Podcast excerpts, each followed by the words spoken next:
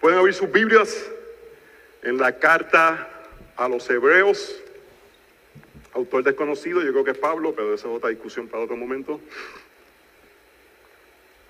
Vamos a orar y hoy vamos a ver una porción más pequeña del 19 al 25. Señor, gracias te damos. Realmente hay tantas razones para celebrar.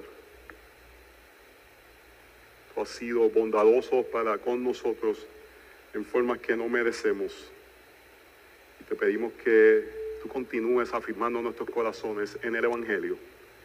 Y al afirmar nuestros corazones en el Evangelio, poder entender el inmenso privilegio que tenemos de acercarnos a ti, pero que nunca divorciemos esa cercanía con lo que estamos experimentando en este momento, que es congregarnos. Tú estás aquí, medio nuestro, para bendecir a tu pueblo. Que la realidad de tu salvación nos haga ser afirmados en el Evangelio y vivir en comunidad para animarnos, exhortarnos los unos a los otros. En nombre de Jesús oramos. Amén. Y amén. Yo, yo he contado varias veces este anécdota, pero era la tortura que era dejar a Katy en su casa cuando éramos novios.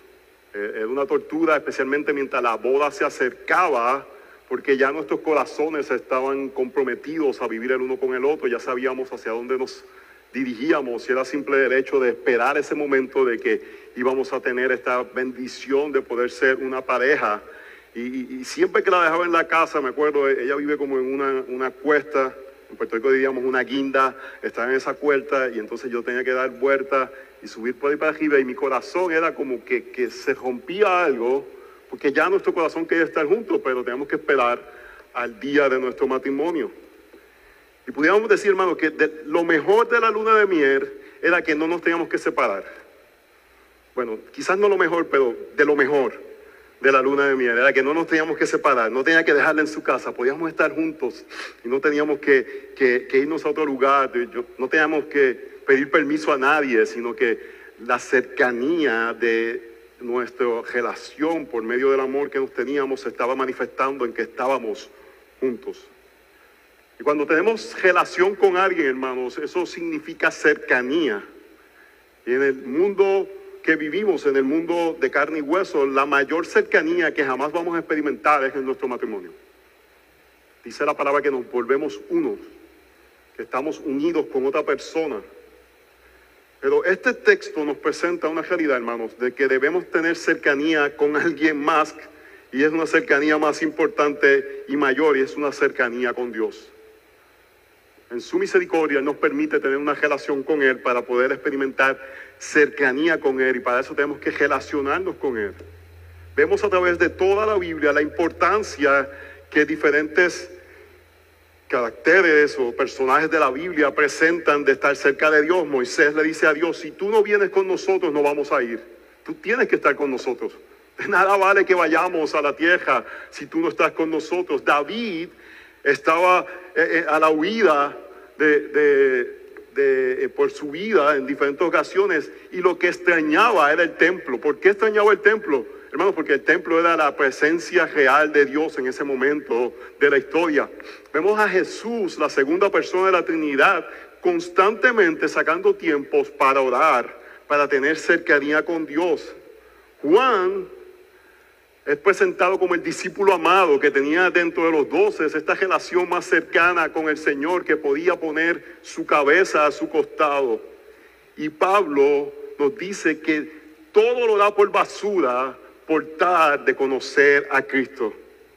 Hermanos, una relación cercana se basa en que tenemos acceso a esa persona. Yo tengo acceso ilimitado a Katy, por eso tengo una relación cercana. Es más, si usted me quiere ver frustrado es cuando ella no me hace caso. Hay momentos como que parece que está media, ella se enfoca ahí en hacer sus cosas y yo voy como que a hacerle caso y ella como que, como que en esos momentos no quiere tanta cercanía y eso a mí a veces como que, me, me puede frustrar en ocasiones. Hermanos, el Señor nunca va a tener momentos ocupados. siempre podemos tener cercanía con Él por medio de la obra de Cristo. Y eso es algo que no nos podemos olvidar. No podemos acercarnos a Dios simplemente porque es lo que podemos hacer, porque somos seres humanos. Por Cristo podemos acercarnos al Señor. Y vamos a ver este texto que es como un cierre de una sección y el comienzo de otra, donde ahora el apóstol que está escribiendo esta carta, no sabemos definitivamente quién es, nos quiere mostrar prácticamente cómo se ve esta realidad de que Cristo es el mejor. Él es nuestro intercesor, Él es el mejor mensaje, Él es el mejor templo, por Él tenemos, por Él tenemos cercanía, acceso, dice el capítulo 16, a la presencia del Señor, al santuario. Pero ahora nos quiere poner por, muchos capítulos nos, presentó la teología o la explicación eh, bíblica de por qué tenemos acceso a Dios. Pero ahora nos quiere decir qué tenemos que hacer con, esa, con ese entendimiento. ¿Cómo se refleja ese entendimiento? No simplemente el saber, tengo acceso, pero ¿cómo se ve ese acceso? Así que vamos a leer, hermanos, Hebreos capítulo 10, versos 19 al 25 la palabra de nuestro Señor. Entonces, hermanos, puesto que tenemos confianza para entrar al lugar santísimo por la sangre de Jesús, por un camino nuevo y vivo que Él inauguró para nosotros por medio del velo, es decir, su carne, y puesto que tenemos un gran sacerdote sobre la casa de Dios, acerquémonos con corazón sincero, en plena certidumbre de fe teniendo nuestro corazón purificado de mala conciencia y nuestro cuerpo lavado con agua pura. Mantengámonos firmes, mantengamos firme la profesión de nuestra esperanza sin vacilar, porque fiel es Él que prometió. Y consideremos cómo estimularnos unos a otros al amor y a las buenas obras, no dejando de congregarnos como algunos tienen por costumbre, sino exhortándonos unos a otros y muchos más al ver que el día se acerca. Hermanos, esta es la palabra de nuestro Señor, que tiene autoridad, que no tiene error y que es lo que necesitamos para nuestra vida y la piedad. La carta a los hebreos, como estaba diciendo, ahora se mueve a la aplicación de toda esta teología tan profunda que hemos visto del sacerdocio de Cristo que intercede por nosotros y por medio de ese sacerdocio, hermanos, tenemos este llamado que es escandaloso de que tenemos acceso al lugar santísimo. Para un judío eso es escandaloso porque en el Antiguo Testamento era un proceso que solamente tomaba una vez al año bajo rituales de purificación y solamente una persona podía lograr ese acceso que era el sumo sacerdote. Y ahora el autor de los Hebreos nos dice, tenemos acceso. Tenemos acceso por medio del sacrificio de Jesucristo. Y eso significa, hermanos, que tenemos cercanía con Dios. El Dios trascendental que creó todas las cosas es también el Dios cercano al cual podemos acercarnos. Y algo que es importante mientras voy yendo a través de este texto, que nunca divorcien la cercanía con Dios es cercanía con su pueblo. Cercanía con Dios es cercanía con su pueblo. En el mundo individualista que vivimos, pensamos que cercanía con Dios principalmente se va a dar en nuestros tiempos personales con Dios. Y esos tiempos son importantes. Pero a través de la historia de la iglesia, la cercanía con Dios siempre está ligada con la cercanía con su pueblo. Dios se muestra principalmente a su pueblo cuando su pueblo está reunido. Y nuestros tiempos individuales son para afirmar los tiempos de congregación comunal. Así que cuando estemos hablando y, estemos diciendo cosas de cercanía con Dios, tienen que acordarse con el pueblo de Dios, con el pueblo de Dios, con el pueblo de Dios. Y vamos a ver que el texto termina la aplicación. Este texto que tantos pastores utilizan, que es uno de los, de los textos favoritos de pastores, no dejen de congregarse, pero no nos dicen lo que el texto dice por qué no nos congregamos. Porque congregarnos es la misma presencia de Dios, el lugar santísimo. Hermanos, esto es el lugar santísimo. Y tenemos que creer eso para domingo tras domingo venir emocionados, no solamente a, tener un tiempo de motivación personal o un tiempo de recibir la energía para la semana, no hermanos, es el tiempo que juntos recibimos la palabra del Señor, Dios nos habla y a través de nosotros mismos Dios nos habla a nosotros. Hermanos, la soledad para los creyentes es un tipo de suicidio espiritual. El aislarnos, el mantenernos solos, el no escuchar a nadie. Podemos estar rodeados de personas, pero no escuchar a nadie. Vivir solamente vidas de presentarnos, pero no tener comunidad real con otros creyentes. Hermanos, si eso a través de la historia de la, vida, de la Biblia es un suicidio espiritual. Solamente compara a Saúl con David. ¿Y qué hizo Saúl cuando fue retado? ¿Y qué hizo David cuando fue retado? Es la diferencia de vivir solo a vivir en comunidad. Y este texto nos dice, cercanía con Dios es cercanía con su iglesia. Es una verdad, hermanos, que tenemos que, que meterla por ojo, nariz y boca a nuestros corazones. Y ustedes saben lo que yo siempre he dicho a la camarita esa. Ahí yo estaba haciendo como a los muchachos, que yo tenía un profesor que hablaba y parecía como Bruce Lee cuando hablaba. Él habla, era un profesor de física. Y él hacía... Cuando hablaba hacía como que... Lo sacaba de aquí. Hermano, si yo veo que gente piensa que por ahí recibe el culto, me voy a poner Bruce Lee. Y no la voy a pagar. Ahora voy a decir, la voy a patear. La voy a...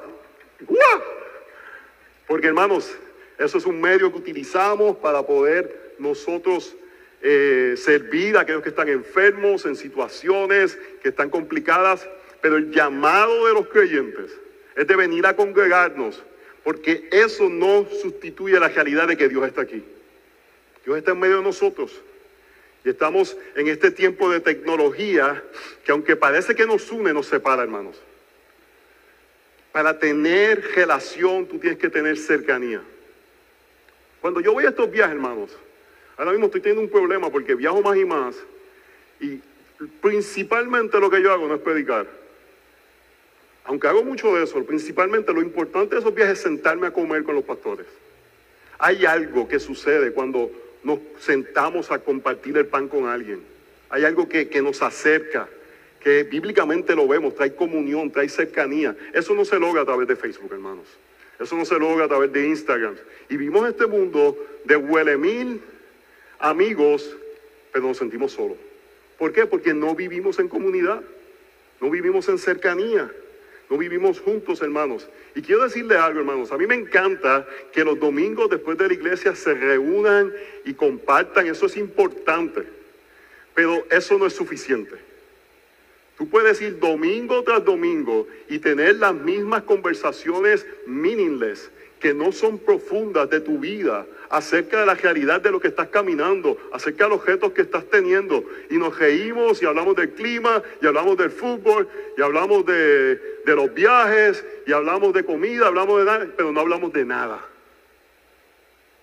Porque no apreciamos la necesidad que tenemos de vivir en comunidad. Por como dice Primera de Juan, hermanos, Dios nos llama a tener comunión con Dios y esa comunión es los unos con los otros. Así que hermanos, si deseamos evitar lo que el libro de los hebreos desea que no pase en nuestras vidas, ¿qué es lo que el libro de los hebreos no quiere que suceda un creyente? Que cometa la apostasía, que abandone la fe, que pueda llegar hasta la meta. Si queremos que eso suceda en nuestras vidas, yo creo que este texto está en el centro de lo que presenta como la solución y es la realidad de ver la necesidad de experimentar la presencia del Señor, pero rápidamente nos dice cómo se ve eso prácticamente, porque a veces lo podemos sobre-espiritualizar. Sobre -espiritualizar. oh sí, yo, uh, santo, en casa, uh, sí, el Señor me habla, pero no vivimos en comunidad, nuestras vidas están cejadas, nadie conoce nuestras intimidades y podemos estar viviendo dobles vidas. Así que hermanos, necesitamos la cercanía de Dios y cuando digo eso es cercanía con los hermanos y la encontramos eso al congregarnos y eso afirma nuestra fe. Y estoy hablando, hermanos, cuando, cuando se habla de congregarse en la Biblia, no es solamente este tiempo. ¿Sabes qué tiempo es tan importante? El tiempo que pasa después. No se vaya rápido. Quédese. Hable con personas. Diga a la gente que necesita oración por algo. Hablar su corazón. Esté pendiente, venga orando, mirando a ver quién, quién que usted ve que es una persona que usualmente está sonriendo y no está sonriendo hoy. Y pregúntale. Quizás es que tiene una uña que te le duele o algo, pero quizás tiene un problema real. O quizás puedes orar por la uña. Pero no venimos, venimos a congregarnos, a vivir en comunidad, porque eso es la presencia del Señor. Así que hermanos, por el acceso que tenemos al lugar santísimo, y nuevamente, eso puede parecer algo súper místico, que quiere decir la cercanía con Dios, juntos nos mantenemos firmes en medio de múltiples pruebas. Eso significa cercanía con Dios por cercanía con su pueblo. ¿Por qué saco múltiples pruebas? Porque la carta a los hebreos está hablando a creyentes que están sufriendo. Y le está diciendo, para que ustedes se mantengan firmes en medio de este sufrimiento que están experimentando, accesen el lugar santísimo. ¿Cómo se ve eso? Viviendo en comunidad. ¿Me están siguiendo? Gracias, Diego. El que, viene, el que viene de Nueva York parece que es el único que me está siguiendo. Punto número uno, confianza, hermanos. Punto número uno, tenemos confianza. Verso 19. Entonces, hermanos, no quiero seguir ahí. Eh, esa palabra hermanos está diciendo algo bien profundo. El, Evangelio está bien presente, está diciendo, somos una familia. Pertenecemos a un mismo Dios. ¿Por qué? Porque Él nos compró y ahora nos adoptó. Nos adoptó, somos parte de esta familia que se llama la iglesia. Y está diciendo, entonces hermanos, puesto que tenemos confianza para entrar al lugar santísimo por la sangre de Jesús, por un camino nuevo y vivo que Él inauguró para nosotros por medio del velo, es decir, su carne, y puesto que tenemos un gran sacerdote sobre la casa de Dios. Está diciendo entonces, ¿qué quiere decir con entonces? Son todo lo que hemos visto hasta ahora, toda esta realidad de que tenemos un mejor gran sacerdote en la persona de Jesús. Porque tenemos ese mejor gran sacerdote, podemos confiadamente entrar al lugar santísimo. Hermanos, si esa frase hubiese parado ahí, podemos entrar al lugar santísimo, todo el mundo estuviese, está loco. Está loco.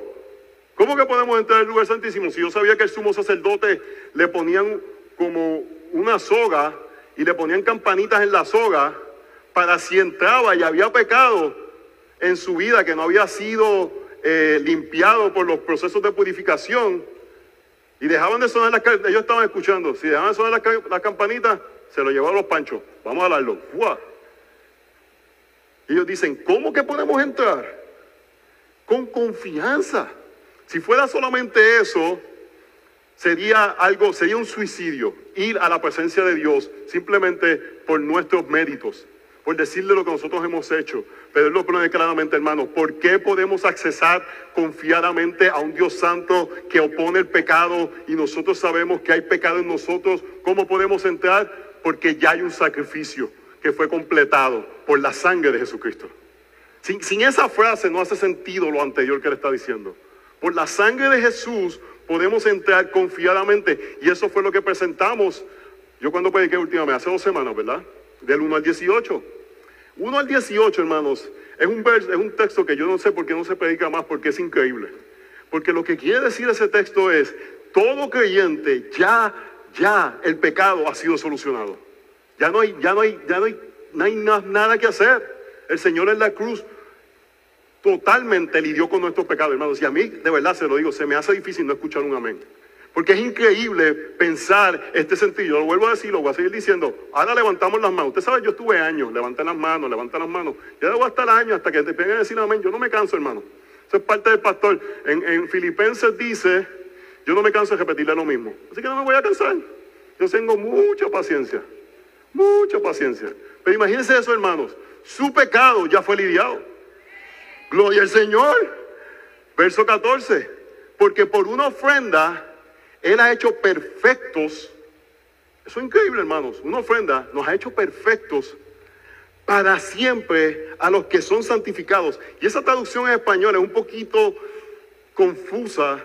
Si la lee en inglés, yo creo que es, es más lo que quiere decir. Es porque por una ofrenda Él ha hecho perfectos para siempre a los que están siendo santificados. O sea que somos perfectos en el proceso que todavía no somos perfectos. ¿Por qué somos perfectos? Porque Cristo nos hace perfectos. Y el verso 18, hermanos, que eso debemos de saltar en una sola pierna. Ahora bien, donde hay perdón de estas cosas, ¿qué son estas cosas? Nuestro pecado Ya no hay ofrenda por el pecado. Eso quiere decir, la ofrenda de Jesús ya solucionó todos nuestros pecados. eso debe ser, o sea que nos gusta poner los textos estos que dicen, yo tengo un plan para ti. Esos son nuestros textos, yo tengo un plan para ti. Lo que no se nos olvida que ese, ese libro después, había mucho juicio después de eso. Pero esto debe estar, hermanos, ponlo en casa esto, Katy, en, una, en un esto. Ah, oh, entonces, hermanos, puesto que tenemos confianza, digo yo, ahora bien, donde hay perdón de estas cosas, eso quiere decir mi pecado, ya no hay ofrenda por el pecado. Ya Jesús lo solucionó. Por eso vamos a Jerusalén y ya no están matando animales, porque ya Jesús fue la ofrenda final. Por eso nosotros, hermanos, no tenemos que estar caminando de rodillas a, un, a una basílica porque ya Jesús lo solucionó. Por eso no tenemos que vivir en condenación latigándonos, porque ya Jesús solucionó el problema de pecado para aquellos que somos creyentes. Solucionado completamente, pasado, presente y futuro. Gloria sea nuestro Señor. Entonces entramos ahora a cómo se ve esta realidad en nuestras vidas, de que el pecado fue solucionado y podemos entrar confiadamente. ¿Por qué yo puedo entrar confiadamente? Porque ya yo sé que mi pecado fue solucionado. No tengo que temer. Ya fue solucionado completamente. No tengo que pensar, hoy, esta semana me porté bien, me porté mal. No, no, ya fue solucionado. Completamente. Soy perdonado. Entonces, hermanos, puesto que tenemos confianza para entrar al lugar santísimo por la sangre de Jesús, hermanos. Y algo que yo estaba pensando, y está en este texto, aunque no está implícitamente, es la realidad de la doctrina del pecado. ¿Qué es la doctrina del pecado? La doctrina del pecado nos dice, hermanos, y prepárense que yo creo que Dios nos está llamando a aprender un poquito mejor la doctrina del pecado. Nos dice que porque vivimos después de la caída, los efectos del pecado están en nosotros hasta que haya redención completa.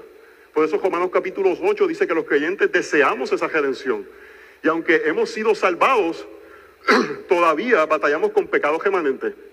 Por eso prácticamente ningún creyente debe de lidiar con este, este, esta frase, soy pecador. Digo que a veces nos conocemos esa frase, pero no la aplicamos a nuestras vidas. Entonces no debe ser complicado que alguien nos diga, yo veo algo en tu vida ahí que pareciera. No siempre la gente está bien, pero tampoco nos debe sorprender, porque todavía el pecado está funcionando en nuestras vidas. Lo que sucede, hermanos, es que muchas veces vemos el cristianismo como algo para solucionar otras cosas de nuestras vidas problemas financieros, nos tiramos a la prosperidad. Problemas emocionales o la búsqueda de felicidad, buscamos un evangelio terapéutico. Si es relaciones, buscamos un evangelio de simplemente de amarnos los unos a los otros. Pero hermanos, solo cuando entendemos que nuestro mayor problema es el pecado, hace sentido el verdadero evangelio. Y hace sentido y nos dice aleluya decir, puedo ir a la presencia del Señor. Porque si, si, si el problema no es el pecado, ah, me doy la presencia del Señor, pero que... No, hermanos, debe ser sorpresivo, porque entendemos la realidad de que estamos caminando en santificación, estamos creciendo, somos más como Cristo y todavía no podemos ser perfectos. Pero con todo eso, el Señor permite que nos acerquemos a Él. ¡Woo! Gloria al Señor. Y podemos entrar, hermanos, solo por la sangre. Eso no se nos puede olvidar. Hermanos, cada vez que usted vaya a hacer una oración, no, no diga ángel de la guardia, dulce compañía, no me desampare, no haga esa. Pero cada vez que usted va a orar, no lo convierta en un acto mecánico. Y, diga cosas importantes. Y una de las cosas importantes cuando oramos es acordarnos. Es, como cuando usted está viendo a veces un, un tipo de documental o un programa especial dice, este programa se ha traído por Mutual of Omaha.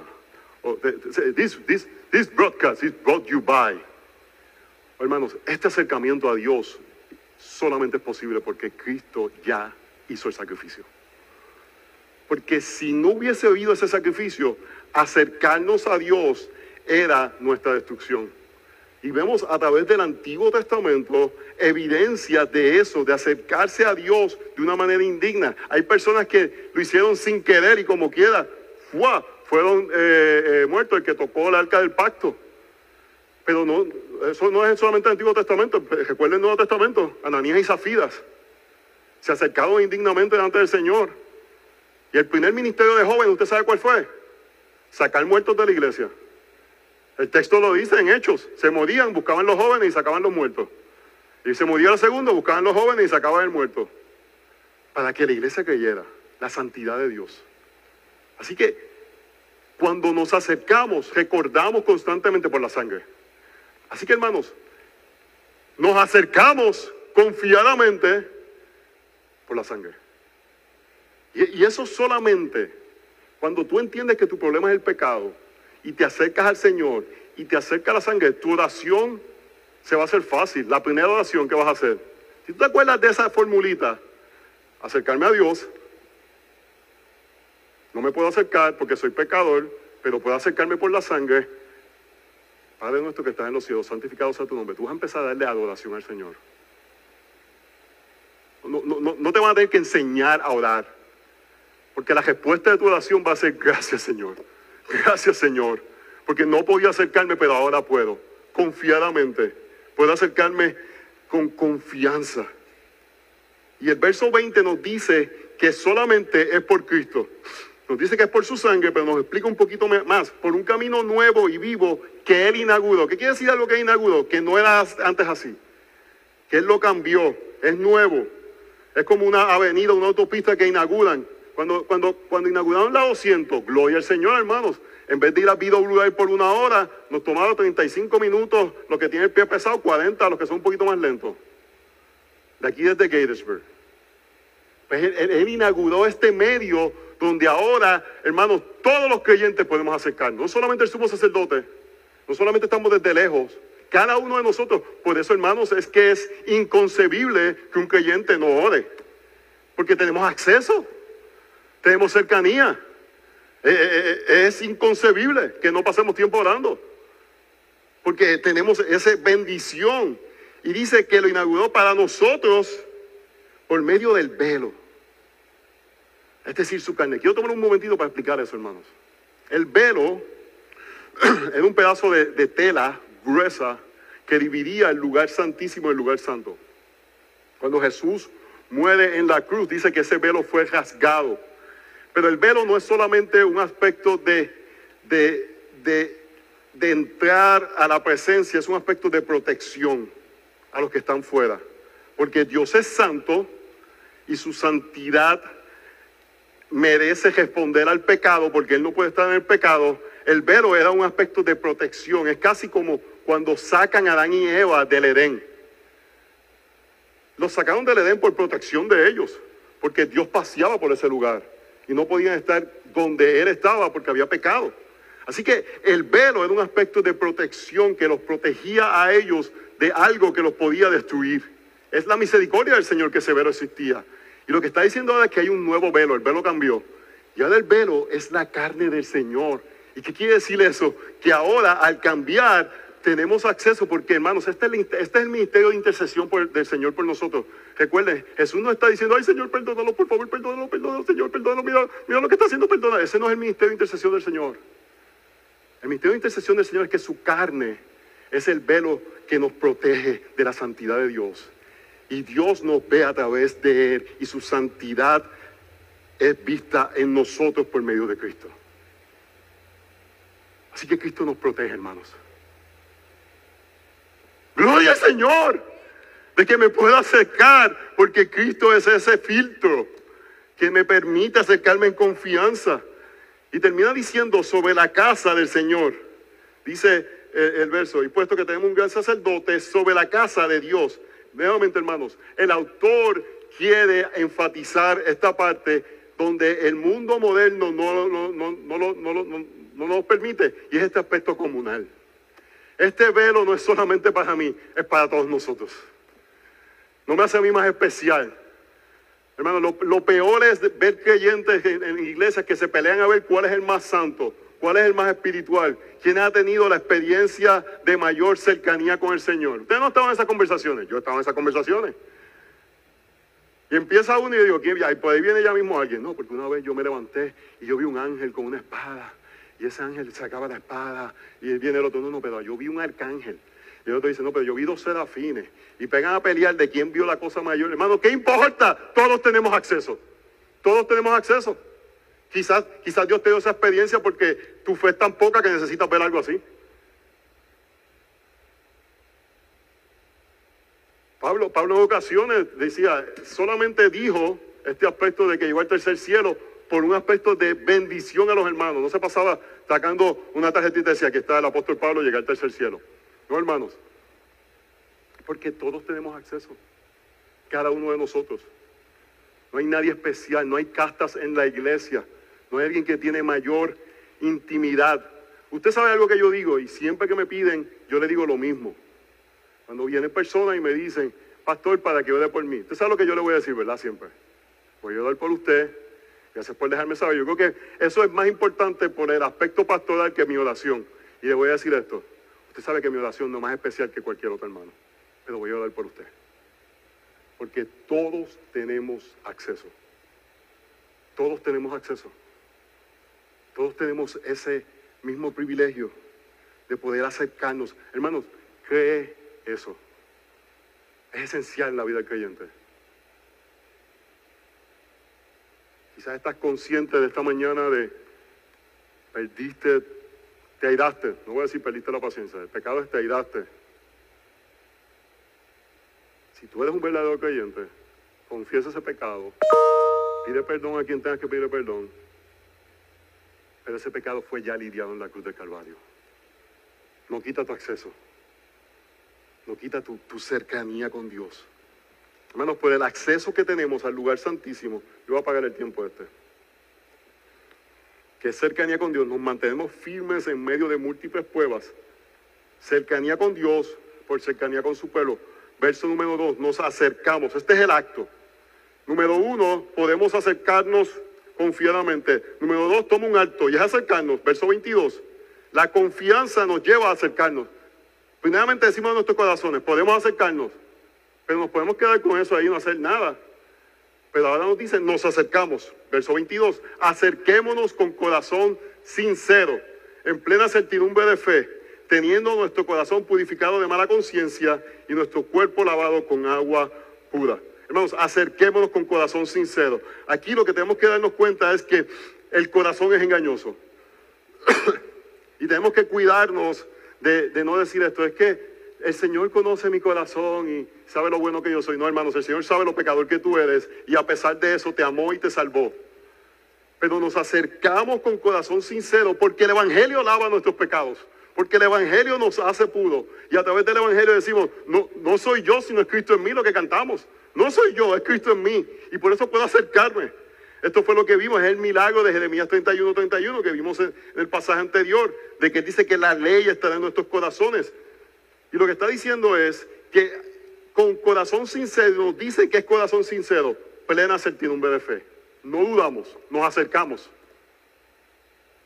Oramos al Señor, sabiendo, sabiendo la realidad de nuestro pecado, nos acercamos confiadamente. Oh, hermanos, ese es el milagro del Evangelio. Sabiendo la realidad de nuestro pecado. Además, cuando pecamos, nos acercamos porque abogado tenemos a confesar nuestro pecado porque confiamos en, con fe, porque tenemos certidumbre de fe. Y teniendo nuestro corazón purificado de mala conciencia y nuestro cuerpo lavado con agua pura. Hermanos, los sacerdotes lavaban o purificaban su conciencia por medio de sacrificios. Ellos tenían diferentes ritos que muchos de ellos tenían que ver con agua para entonces entrar al lugar santísimo.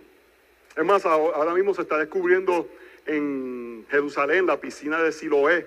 Que yo tuvimos la oportunidad de estar en ese lugar, pero la están expandiendo ese hallazgo arqueológico. Y ese hallazgo arqueológico era un, estanque de agua que estaba ahí y las personas que venían de fuera de Jerusalén entraban y lo primero que hacían era limpiarse en esa piscina para purificarse. Entonces, en el Antiguo Testamento, el agua es utilizada para eh, simbolizar la purificación de los pecados. Pero Él nos dice que la forma que lo hacemos en el Nuevo Testamento es por medio de nuestro cuerpo lavado con agua pura. ¿Y qué es agua pura? Hermanos, la contestación corta es Cristo, pero le voy a mostrar cómo yo llego a esa contestación. Cristo es la palabra de Dios. En Efesios 5:26 nos dice que Cristo se dio por su iglesia para santificarla, habiendo purificada por el lavamiento del agua con la palabra. Está diciendo que el agua del Nuevo Testamento es la palabra del Señor. Y está diciendo que Cristo purifica la iglesia por medio de la palabra. Hermanos, ¿quién es la palabra? Juan 1, el verbo se hizo carne, Cristo se hizo carne, Él mismo es la palabra. Así que nos purificamos, nos lavamos por medio de Cristo, sabiendo el Evangelio y aplicando el Evangelio de que nuestros pecados han sido limpiados por el sacrificio de Jesús. ¿Y cómo sabemos eso? Por la otra parte del Evangelio que se llama la resurrección. Él está vivo.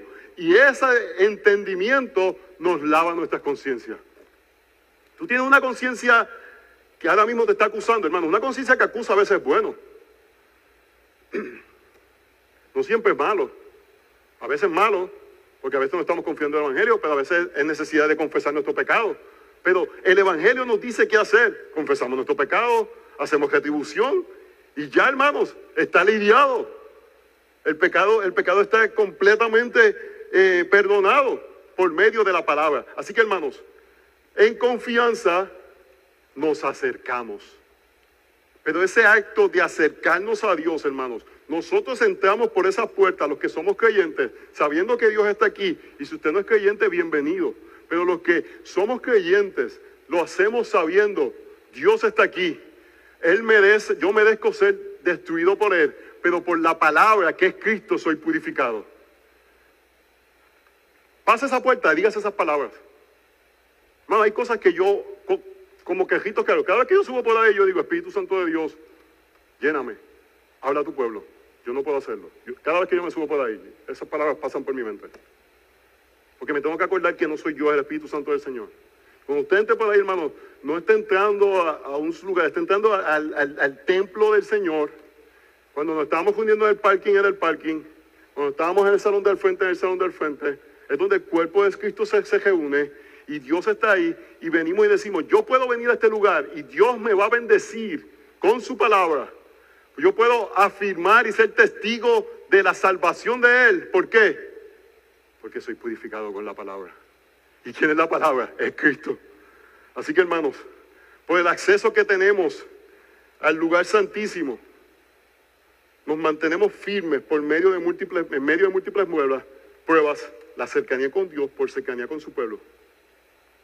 Ahora vemos, hermanos, cuál es el fin de esto. ¿Para qué hacemos esto?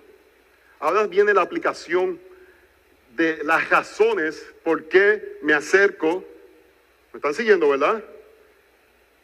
Primero, creamos confianza, nos acercamos. ¿Cuál es el propósito? ¿Para qué Dios nos pide esto? ¿Cuál es el fin, la meta? Para simplemente decir, me puedo acercar a Dios. Wow, esas luces me siento como alcapugia en, en piñones. Los que son puertorriqueños entienden lo que acabo de decir. Es un lugar que venden comida frita y la ponen debajo de, un foco. Me siento ahora mismo como eso yo. Gracias. El fin, hermanos, es que nos mantenemos firmes. Es mantenernos firmes hasta el final. La razón que nos acercamos, la razón que, hacemos este acto, no es simplemente para aludir, ah, yo tengo cercanía con Dios. Chubito, ese es mi amigo. Yo me acerco cuando yo quiero. Yo vaya de. Nosotros somos así. No, hermanos, nos acercamos para mantenernos firmes, para mantenernos hasta el final. Verso 25.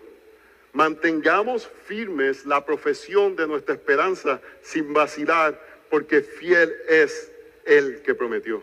Entonces está diciendo, por esto que tenemos, ¿para qué lo hacemos? Para mantenernos firmes.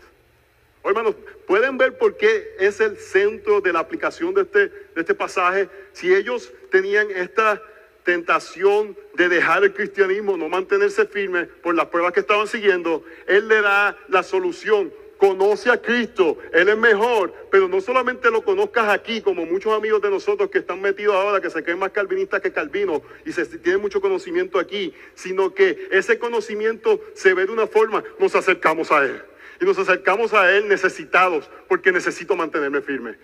Hermanos, comienza nuestro acercamiento reconociendo la doctrina del pecado. Soy débil. Necesito acercarme a Él porque necesito mantenerme firme. Porque si no fuera por Él, no me mantuviese firme. ¿Ven, la conexión del texto? Él nos está diciendo, acerquémonos para que se mantengan firmes. Hermanos, tenemos la tentación de tambalear. El Salmo 73, que yo he dicho muchas veces, uno de mis salmos favoritos, dice, en cuanto a mí, mis pies estuvieron a punto de tropezar, casi resbalaron mis pasos. ¿Qué quiere decir eso?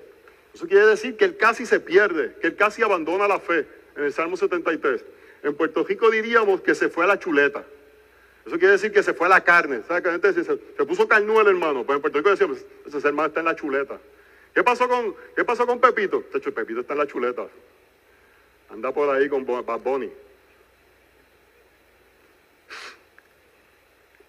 Entonces, él estaba a punto de tropezar, casi resbalado mis pies, y el Salmo 73 nos dice cuándo cambia eso, cuándo deja de resbalar, cuándo deja de estar no firme. Verso 17, hasta que entré en el santuario de Dios, hasta que fue a la presencia de Dios. Lo que está diciendo es lo que afirma toda la Biblia. Nuestra firmeza está en la cercanía con Dios. Por eso Moisés le dice, sin ti no vamos, sin ti no hace sentido. Y nosotros, hermanos, lo mismo, nuestras vidas no harían sentido si no caminamos junto a Dios. Y nos mantenemos firmes en las promesas. Y mira lo que dice, no es porque nosotros seamos firmes, no es porque nosotros decimos, chachos, que yo soy, yo sí que aguanto. Yo, yo, yo, yo sí que me puede, estrés, eso es lo mío. No, hermanos, dice porque fiel es que Él que prometió. Vamos a Él con esta mentalidad de que no me voy a perder, mantenerme firme, porque sé que necesito eso. Hermanos, tiene que comenzar aquí. Tiene que comenzar aquí. Tiene que comenzar con la doctrina del pecado. Tú te tienes que creer lo suficientemente débil de que te puedes perder. Tú tienes que creértelo. Si no te lo crees, no vas a ver la necesidad de acercarte a Él para mantenerte firme. Ese es el propósito de esta carta. Él pastoralmente está viendo que ellos se están perdiendo. Y le está diciendo, esto es lo que necesitan. Y tú necesitas creerte esto, hermanos. Porque tan pronto, por eso el texto dice, que se crea que está fuerte, vele que no caiga. Tan pronto pensamos que estamos fuertes, ahí es que estamos débiles, hermanos. Y tú tienes que creer y venir en debilidad al Señor constantemente diciendo, Señor, si no te veo a ti, me voy por el chojo. Si no te veo a ti, y esa debilidad va a ser lo que dependamos de Él, de que necesitamos verlo. Necesitamos su presencia. ¿Por qué? ¿Por qué David como que ora tan fervientemente necesitando, como sediento, dice, necesito más que agua, necesito de ti? Porque el verdadero creyente sabe que es lo suficientemente débil sin el Señor, que sin el Señor se pierde. Así que nos acercamos a Él para mantenernos firmes. ¿Tú quieres ser firme? Di que eres débil para acercarte al que te pueda hacer firme. Es una ecuación que no hace sentido en el mundo, pero es la ecuación bíblica, hermanos. Oh, hermanos, vivamos en debilidad. La debilidad de entender que, que tenemos la capacidad. Y un buen ejercicio, hermanos, para saber dónde está tu corazón es cuando tú ves pecados que tú pensarías que jamás pudieras cometer. Yo escribí un artículo una vez de un puertorriqueño que tuvo encarcelado a unas damas por años en un basement en Cleveland. ¿No se acuerda de esa noticia? Tenía que ser puertorriqueño. Y lo que yo dije en ese artículo fue esto. Yo tengo que creerme que si yo, sin Cristo, yo soy capaz de hacer eso. Tengo que creérmelo. Tengo que creérmelo, porque si no me lo creo, no pienso que soy lo suficientemente débil. Tengo que creérmelo, que yo soy capaz de, llegar a ese lugar. Si me entrego un poco al pecado, un poco más al pecado, un poco más al pecado, me sigo entregando, me sigo entregando, me sigo entregando, voy a terminar amarrando personas siendo esclavas mías. Y si no hago eso, no soy yo sino Cristo en mí. Si no vivo de esa forma, no soy yo sino Cristo en mí. Por eso lo necesito a Él. Me aferro a Él. esa es la que vamos a cantar cuando acabemos aquí. Me aferro a Él, hermanos. Porque es mi única esperanza. Porque sin Él no pudiera mantenerme firme. Oh, hermanos, no nos creamos la mentira de que llegamos a Cristo, comenzamos a caminar un poquito mejor. Pareciera que hay cosas que, que, que, que solucionan en nuestra vida cuando llegamos al Evangelio. Y nos pensamos que no necesitamos el Evangelio. Hoy le estábamos contando a nuestros hijos del pasado de nuestras familias. Yo vengo de una familia por parte de mi padre llena de drogadictos, hermanos.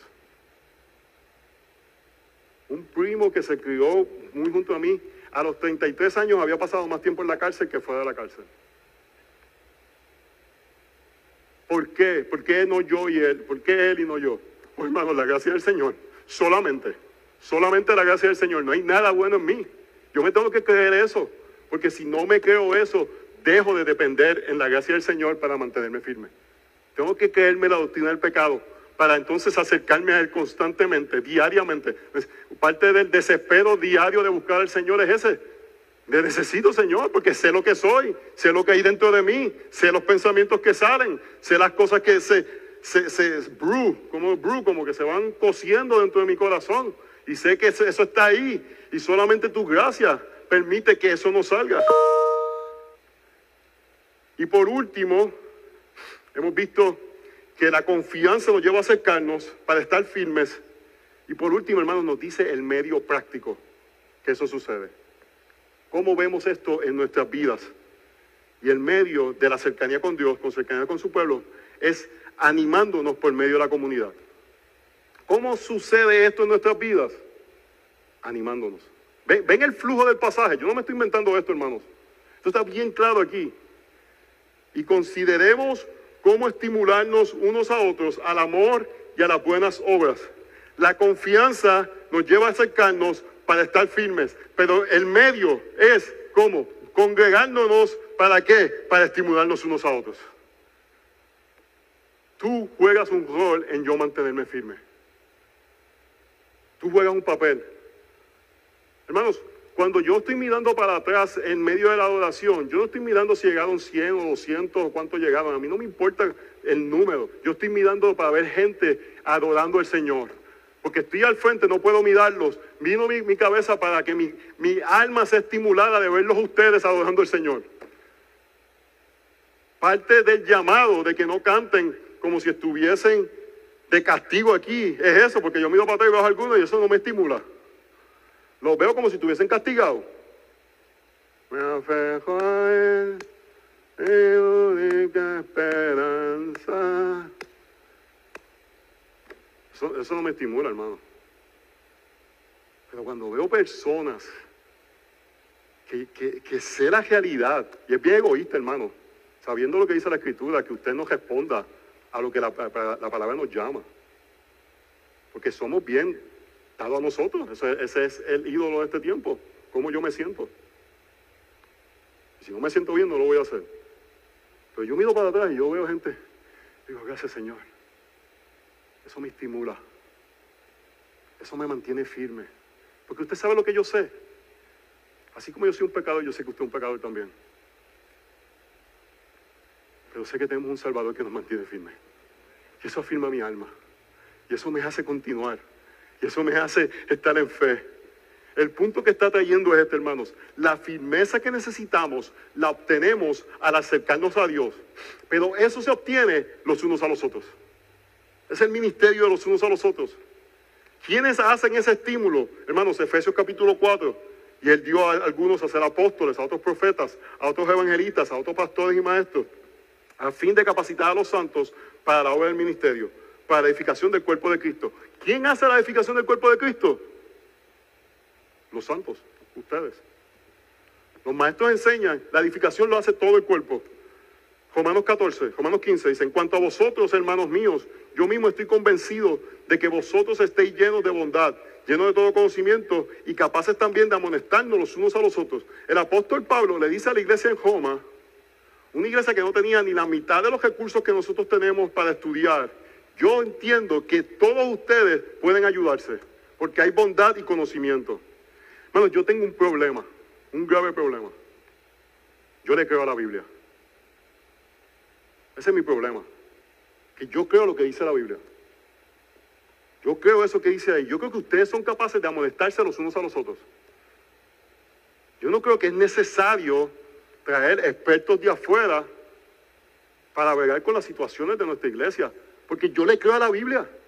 Aquí no le vamos a prohibir a nadie a ir a lugares y hablar con personas. Pero yo le creo a la Biblia. Yo le creo lo que dice esta palabra. Yo creo que necesitamos gente que nos conocen y nos pueden retar. Si usted a una persona que usted le da una narrativa y esa persona no verifica la narrativa con nadie más, lo que usted está es en un silo de que van a escuchar lo que usted quiere decir, usted va a escuchar lo que lo que le quieren decir para atrás. Y hay situaciones fisiológicas, fisiológicas, que necesitan ser atendidas por médicos de salud, fisiológicas. Emocionales, hermanos, la Biblia tiene la respuesta. Dígame anticuado, el cuerpo de Cristo por más de dos mil años no ha necesitado de consejeros bíblicos ni de psicólogos cristianos. No los han necesitado. Yo le creo a la Biblia. Y no vamos a prohibirle nada aquí. Pero si usted le dice a alguien fuera de este cuerpo, su responsabilidad es decirse a alguien en este cuerpo. Porque eso es lo que la Biblia le llama a usted. No tiene que decirse a los pastores. Pero alguien de este cuerpo tiene que conocer su vida.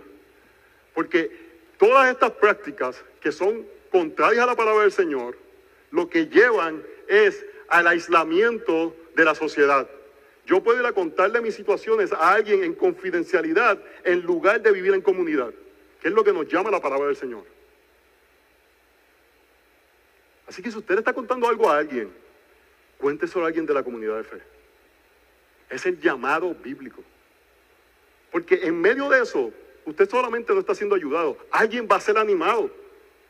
Esto no es solamente para tu ayuda, en medio de tu lucha, de tu, de tu caminar, el verte él después crecer, va a decir, mira, mira el, Evangelio trabajando a esa persona. Le robamos la bendición de otras personas ver la obra del Espíritu Santo en medio de nosotros. Esa es la posición de los pastores de esta iglesia. Si usted desea, a mí me piden, eh, ¿cómo se llama? Referencias. O vamos a enviar, Pero yo quiero que entienda que yo le creo a Hebreos capítulo 10, yo le creo a Romanos 15, yo le creo a Efesios capítulo 4, yo le creo a la Biblia. Y, lo que sucede es que creemos que necesitamos cierto tipo de vivir aislado y que nadie conozca nuestras situaciones. Hermanos, la mejor persona que te pueda ayudar está en este cuarto. Yo creo eso. Yo lo creo con todo mi corazón. No tiene que ser yo. No creemos en que los pastores somos todos parte del cuerpo de Cristo. Todos, participamos en esto. Y si alguien desea estudiar y, crecer, gloria sea el Señor, pero eso no da ninguna ventaja o posición por encima de otras personas, hermanos. Todos estamos llamados a animarnos los unos a los otros. Nuevamente, hay casos fisiológicos. ¿Alguien puede decir amén? Pero si tú le dices algo de tu vida espiritual, que tiene que ver con pecado en tu vida, en tu conducta, alguien fuera de la comunidad, alguien dentro de la comunidad tiene que conocerlo. Estaba en Cochabamba y me hicieron esta pregunta. Yo dije esto. Yo dije, yo creo que en el Evangelio está todo lo necesario para el matrimonio. Y la persona me dice, padre, me dice, ¿qué tú piensas de personas que vienen con heridas del pasado y las traen en el matrimonio? Eh, le voy a decir lo que yo contesté. Yo, creo que vivimos en un mundo caído donde personas han pecado contra nosotros. Y todos traemos esa experiencia al mundo. Algunos pecados son más graves, otros son menos graves, pero la realidad es que eso no te hace esclavo de esa situación. El Evangelio dice, porque nosotros hemos sido también los que hemos pecado contra otros, no tenemos que estar en esa posición de víctimas, sino que podemos extender gracia y ser libres de cargar ese peso. Yo no tengo que ser culpable a mi esposo y a mi esposa por algo que me hizo otra persona y justificar mis acciones por lo que me hizo otra persona. El Evangelio me hace libre. Yo no veo en ningún lugar de la Biblia culpar a mi abuelo por lo que yo hago ahora. Yo no lo veo, hermanos. Me lo pueden enseñar, quizás no he leído bien las escrituras, pero yo no, la Biblia siempre dice que yo soy responsable de mis actos. Pero lo que sucede es que hemos abrazado el espíritu de este mundo terapéutico. Y nos creemos que necesitamos un experto para que nos escuche en lugar de que la palabra de Dios es suficiente. Hermanos, nuestro problema es de pecado, no son emocionales. Nuestro problema principal es de pecado. Yo entiendo, y si pecaron gravemente contra mí, contra ti, hermano, yo le he dicho, mi papá amenazó con matarme. Yo no hago a mi papá esclavo, yo soy esclavo de eso. Mi papá no estaba bromeando. Mis hijos no tienen que pagar eso. Mi esposa no tiene que pagar eso. Porque Cristo es suficiente en la cruz para perdonar eso. Y puedo hablar de mi papá ahora sin ningún resentimiento. Además, pudimos reconciliarnos antes de que él falleciera. La experiencia de que alguien peca con nosotros se tiene que ver del lente de que nosotros hemos pecado contra otras personas. Y que el Evangelio nos permite ahora vivir. Pero hermanos, eso lo hacemos no contando nuestros problemas a una persona que se beneficia financieramente por las más veces que vamos a donde Él y seguir contando de lo mismo, lo mismo, lo mismo, cosa, y moviendo el mismo estiércol, el mismo estiércol, el mismo estiércol que apesta, que apesta, y siguen ahí moviendo el mismo estiércol. Y ¿qué pasa con tu abuelo? ¿Qué pasa con tu qué, pasa? El evangelio es suficiente, hermanos. El evangelio es suficiente. No es muy complicado. Tu papá pegó contra ti, perdónalo. Cristo es suficiente. Cristo es suficiente. Cristo es suficiente, hermanos. Yo creo a la Biblia. Yo le creo a la Biblia, hermanos. Pero necesitamos eso, no en medio de alguien que se beneficia financieramente porque le doy dinero y va a decir, ay, se te acabó el tiempo ahora, bendito. Yo lo que tenía era esto, te veo la próxima semana porque no son tus amigos. Alguien que llora contigo, que camina contigo, que va a estar contigo, que te, va a recibir en tu casa, que va a estar eh, eh, eh, ah, celebrando tus victorias y llorando tus fracasos y animándote y exhortándote. Por eso, hermanos, verso 25, no dejando de congregarnos. Porque somos un pueblo, porque tenemos una responsabilidad los unos con los otros. Porque cuando tú no estás aquí, eso me afecta a mí. Porque no soy estimulado. ¿Qué pasará con él? ¿Se mantendrá firme o no se mantendrá firme? ¿Llegará hasta la meta? Oh, hermanos, nos necesitamos los unos a los otros no dejando de congregarse como algunos tienen por costumbre, sino exhortándonos, y este es lo que dice, unos a otros, no dice el experto, unos a otros, y mucho más al ver que el día se acerca. Dos cosas que dice, estimular. Estimular es llevar a alguien a la emoción. Oh hermano, debemos de hablar de Cristo, que otros digan, Cristo es glorioso. Debemos de, de, estimular a otros, de decir, es que es, que él es lo mejor. Eh, eh, no hay nada como Él, nada se compara a Él. ¿Cómo voy a vivir sin Cristo? Si Cristo es aquello que, que, le ha dado sentido a mi corazón, si yo sé hacia dónde voy, mi vida eterna. Entonces estimulamos, pero también exhortamos y exhortar en este contexto es como una convocatoria que tú ayudas a alguien en medio de un juicio. Eso es lo que la palabra exhortar significaba en ese contexto. Tú ayudas a alguien en medio de un juicio. Oh, hermanos, todos vamos a enfrentar un juicio y nos vamos a recordar el Evangelio. ¿Tú sabes qué? Ese día el veredicto va a ser inocente. Te voy a exhortar con el Evangelio, porque el veredicto es inocente para ti. Así que mantente firme, sigue caminando, sigue caminando hasta la meta. Juntos vamos a llegar, vamos a animarnos. ¿Quieres crecer? Tú quieres crecer, abraza los medios de gracia que Dios da a los creyentes. Hermanos, pastoralmente eso no falla. Tiene que ver con un switch. Yo lo veo, hermano. A veces yo estoy predicando y digo, mira, ese switch se prendió ahí. Yo lo veo a veces. Ese switch se prende. Todo comienza con la doctrina del pecado. Cuando tú entiendes que eres un pecador, el switch se prende. Y tú ves tu necesidad de Cristo. Y tú ves a Cristo como aquello que solamente va a solucionar tu, tu problema. Y entonces hace sentido el énfasis de batallar contra el pecado. ¿Por qué? Porque ese es mi problema. eso es lo que, lo que me puede llevar a la perdición. Y cuando ese switch se enciende, hermano, Cristo se ve más glorioso porque vemos nuestro problema como más profundo. Y entonces necesitamos de Él. Y entonces nos animamos y nos podemos estimular los unos a los otros. Nos podemos animar. Decir, ¿cómo digo un puertorriqueño? Cristo está brutal. Brutal. Hermanos, creemos esto. Eso que este texto nos dice, lo podemos hacer los unos a los otros. Nos podemos animar. Pero hermanos, si usted lleva años hablando de clima, no va a haber crecimiento. Si usted nunca dice, este muchacho me está volviendo loco en la crianza, por presentar la familia perfecta, no va a recibir ayuda.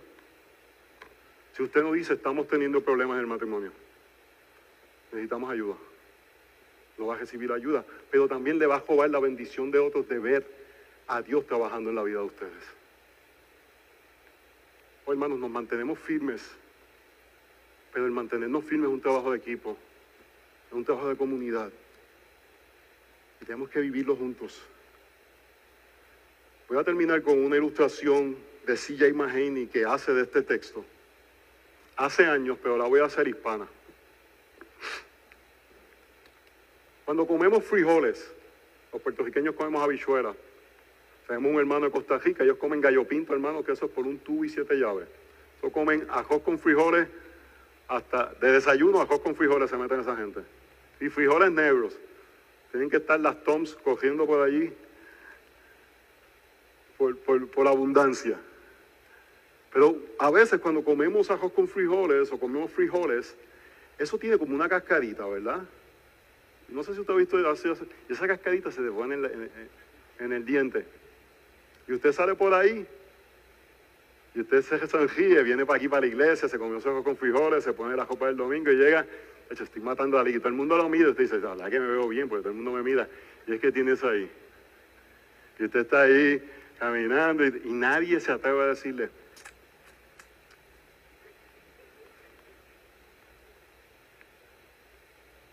y llega a su casa y ve el espejo y dice, pero parte debe decirle, nadie me dijo,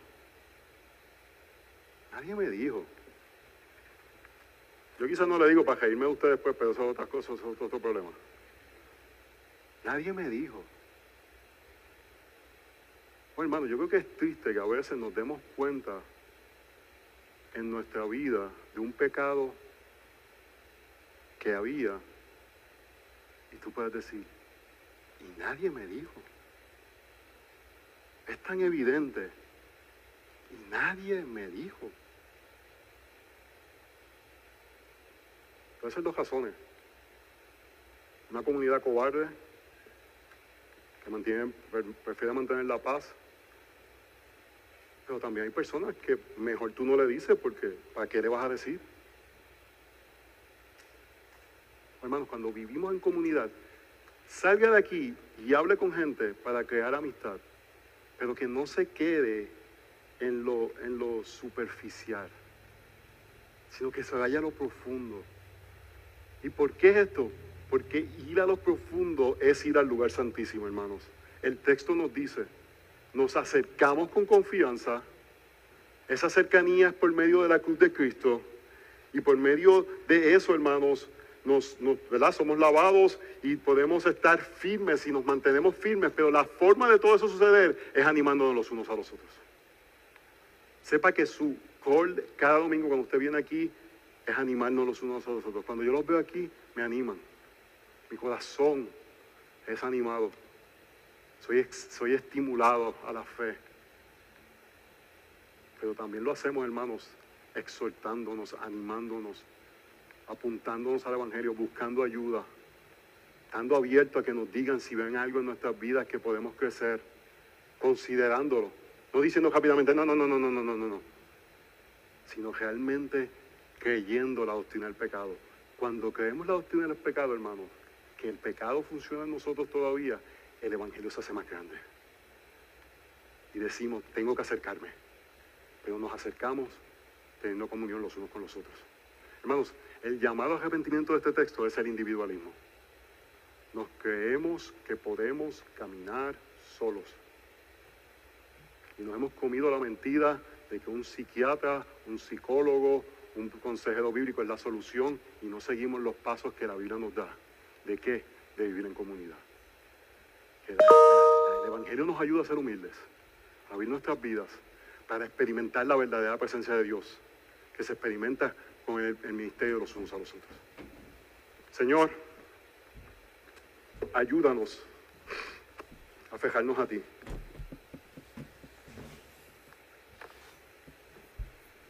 Y que ese afejamiento sea un reflejo de la realidad que te necesitamos